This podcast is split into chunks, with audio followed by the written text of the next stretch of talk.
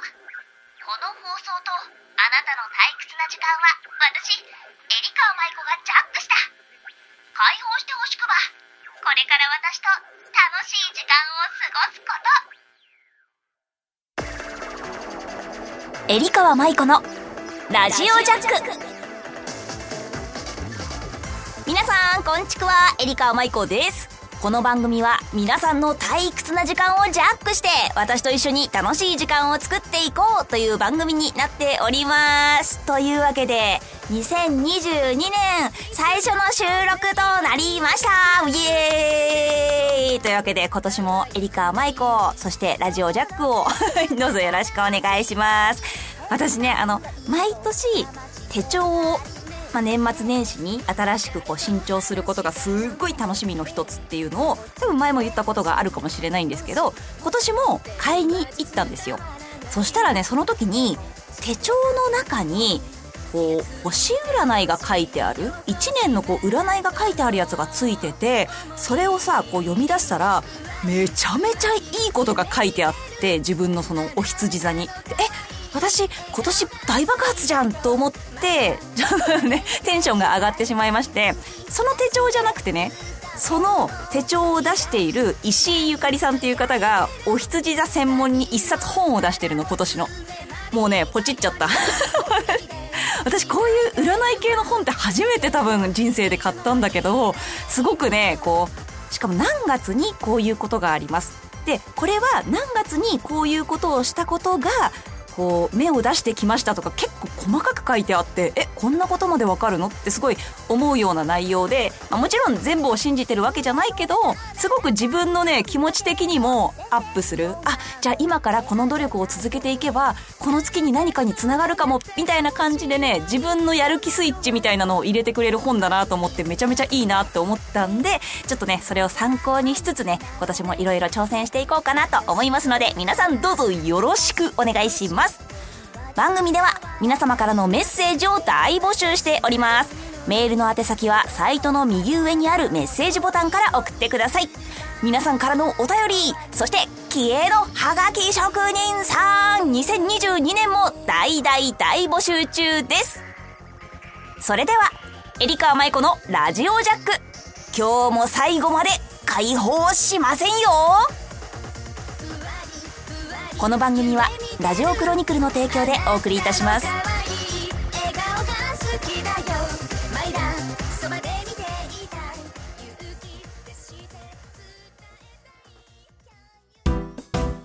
メールジャック。このコーナーは皆さんからのお便りをご紹介していくコーナーです。ではですね、今回ちょっとね、あの、募集するのが遅くなっちゃいまして、急遽ツイッターの方で、ここにリップしてねっていうことで募集したら、すごくたくさん皆さんにいただきましたので、どしどしっと読んでいこうと思います。まずは、ラジオネーム、ジョルジュさん。おつちくわ、おつちくわ。最近あったことは、娘が部屋でウサギを飼い始めたんだけど俺が見に行くと餌を食べている間も片耳だけこちらに向けたまま常に様子を伺っていてびっくり。改めて動物の本能ってすごいと思いました。麻雀でもそれくらいの警戒心が欲しいかもというわけでありがとうございます。麻雀もね確かにね川を見たり人の動きを見たりして常に警戒しなきゃいけないってところは一緒かもしれないね。すごいね。なんかウサギってかなりのんびりしてそうだしマイペースに見えるけどやっぱり常にいつでも逃げられるようにとかでそうやって耳澄ましてるんだろうね。私もね昔飼ってたワンちゃんとか今飼ってるインコも普段ご飯食べてる時とかこう落ち着いてる時はのんびりしてて大丈夫かって思ってもやっぱ急に何か物を落としたりとか声を出したりするとビクッパタパタパタって飛んでっちゃったりしてやっぱ命の危険を感じるとねすぐさま察知できるようになってるんだよね。やっぱそういうところはね俊敏な動物。というところが見られるね。でもウサギ飼い出したんだ。かわいいね。そのうち画像を見せてください。続きましては大門すみれさんです。最近はハマっているものジグソーパズルとクロスステッチ。眼性疲労と肩こりに負けず作成中ですにゃーということでありがとうございます。クロスステッチって、あれかな？よくアニメとかでしか見たことないんだけど、布をこう貼って、そこにこう刺繍して模様をつけていくとかイラストをやっていくやつかな？画像もねついてるのありがとうございます。あとジグソーパズル。私もジグソーパズル昔ハマったな FF のイラストとかをよく描いている天野義孝さんっていうイラストレーターさんがいらっしゃるんですけれどその方のねパズルというかイラストが本当に綺麗でそのパズルを買ったの。そしたら天野さんのイラストって凄まじく細かいし色使いももはや白と黒しかないやつとかもあってジグソーパズルがねもう全然完成しなくて。ヒント少なすぎだろうってなったんだけど、でもね、やっぱり頭に、こう、頭の運動に良かったりとか、手の運動にもいいし、完成すると達成感があるからね、またやってみようかな。すみれさん、ありがとうございます。えー、ラジオネーム、こうちゃん。おつちくわ、おつちくわ。最近あった嬉しいことは、初めてエリーに会って声をかけたことかな。ド緊張して何も話せずだったのが唯一の心残りということでありがとうございます。そうなんです。関西に行った時に、なんと、こうちゃんと初めて遭遇ありがとう言われるまでね、全然気づかずに、ちょっとお話がね、少なくなっちゃったんだけど、こうやってやっぱり会えてくのが本当にいつも嬉しい。で、今回募集した時に、ね、緑の人さんも、あの、エリプロに初めてお会いして連チャンで会えたことが嬉しいですとか、他の方もね、たくさんいただいたんですよ。こうやって出会えたことです。ツイッターとかで繋がれたことですとかすごくいただいて、これがめちゃめちゃ嬉しかったです。年始からね、こんな風に出会えたことが嬉しいなんて言ってもらえるのが私の心の一番の栄養かなと思うので、こちらこそありがとうです。さあ、続きましては、ピッピちゃん。この間会った時にも思ったんですが、エリーはいつも元気いっぱいで明るくみんなを照らしてくれていますが、エリー自身がその元気を保つきっかけは何ですか？私は嫌なことがあるとすぐに落ち込んでしまうので、よかったら教えてほしいです。と、ありがとうございます。うーん、結構私も落ち込む時は落ち込みます。そう、夜とか家に帰った後に急にね、なんか泣き出しちゃったりとか、本当に落ち込んでると朝の6時、7時まで眠れないみたいなのもすごくすごくある。私はどっちかっていうともしかしたらネガティブな方かもしれない、むしろ。でも、なんか落ち込んでる自分を、で、みんなに会いに行く方が余計なんか落ち込んじゃうんだよね。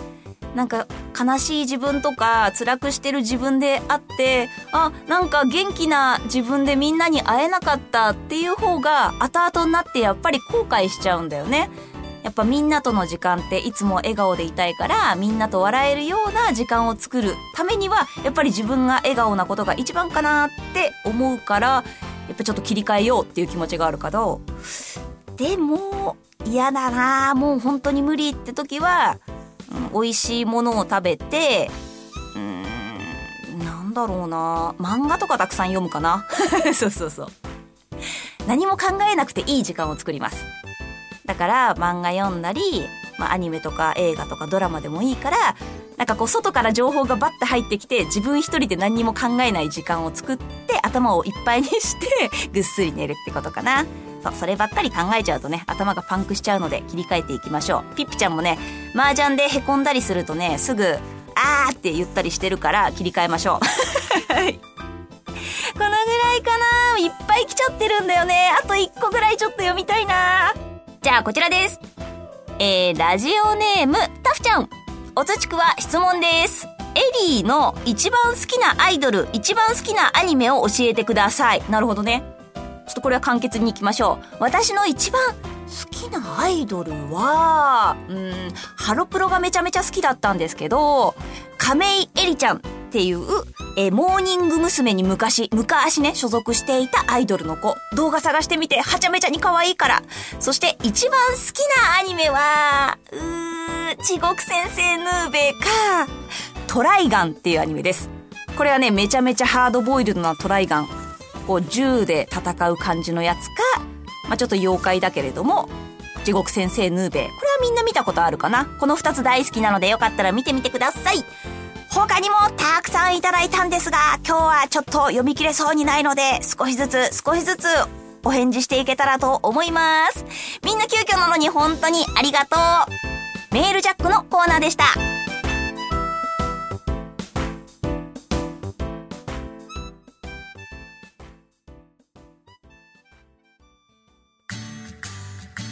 ソングジャック。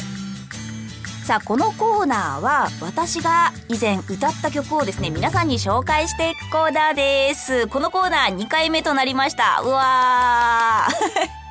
前回はねオープニングで流れている曲を紹介したんですが今回紹介するのは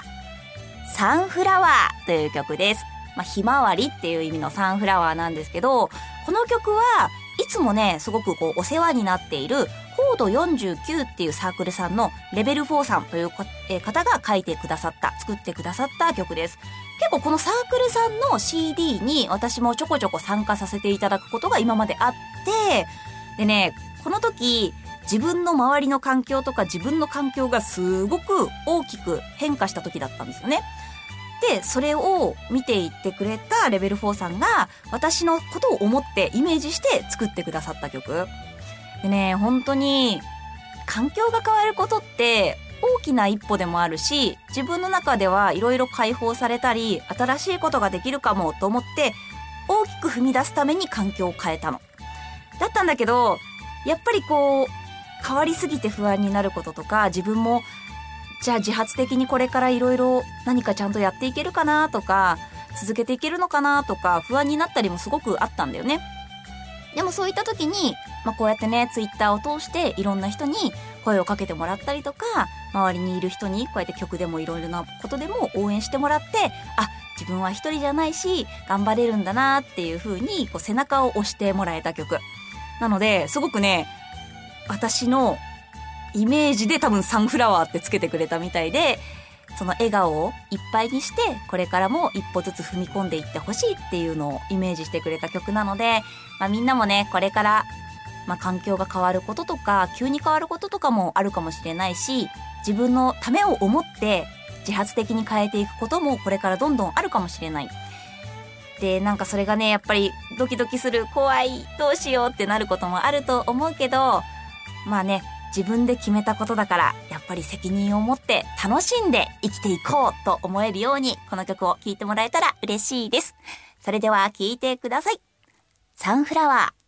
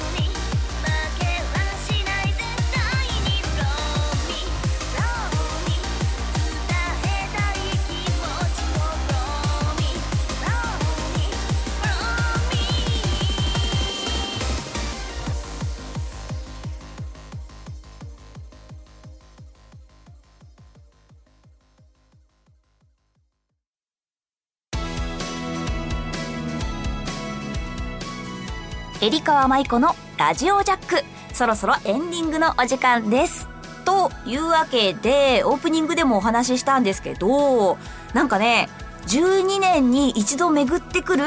もう一回スタートダッシュの年らしいんですよ私。そうすごくないですか？12年に一度って。だからなんかね12年前からやっていることが実る年でもあるし新しいことをどんどんまた始めていくと種まきになることもあるらしいんで何を挑戦しようかなと思って。まあ、毎日の日課とかで、まあ、体づくりだったりとか、基本的なことをするのももちろんだけど、なんかね、せっかくだから、どんどんどんどんこれからにつながっていくことにもなんか挑戦したいんだよなとはいえ、思いつかない、まだ。もしよかったらみんななんか、エリーさんこれやってみたらどうですか？とか、別にね、毎日の日課でもいいです。こういうのをやると、その腰痛もそうだし、健康にもいいんですよって言って、これから私がずっ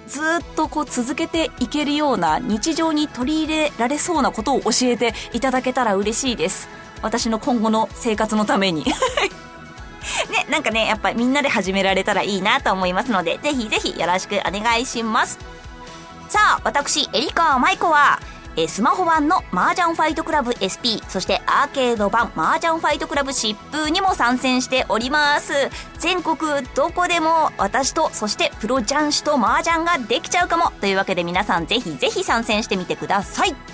からの2月の10日ずっと参戦しております夕刊富士杯ですね。女流の対決なんですけれどもこれの放送対局うちのチームの放送卓が2月の10日にあります。今回は2回目今期は2回目の放送かな。ちょっと手がまたプルプル震えちゃうかもしれませんが頑張って戦うので応援してもらえると嬉しいです。皆さんぜひご覧ください。それではエリカ舞子のラジオジャック本日はここまでです。わあそろそろみんなを解放しますか？ここまではよし12年前何やってたかな？うー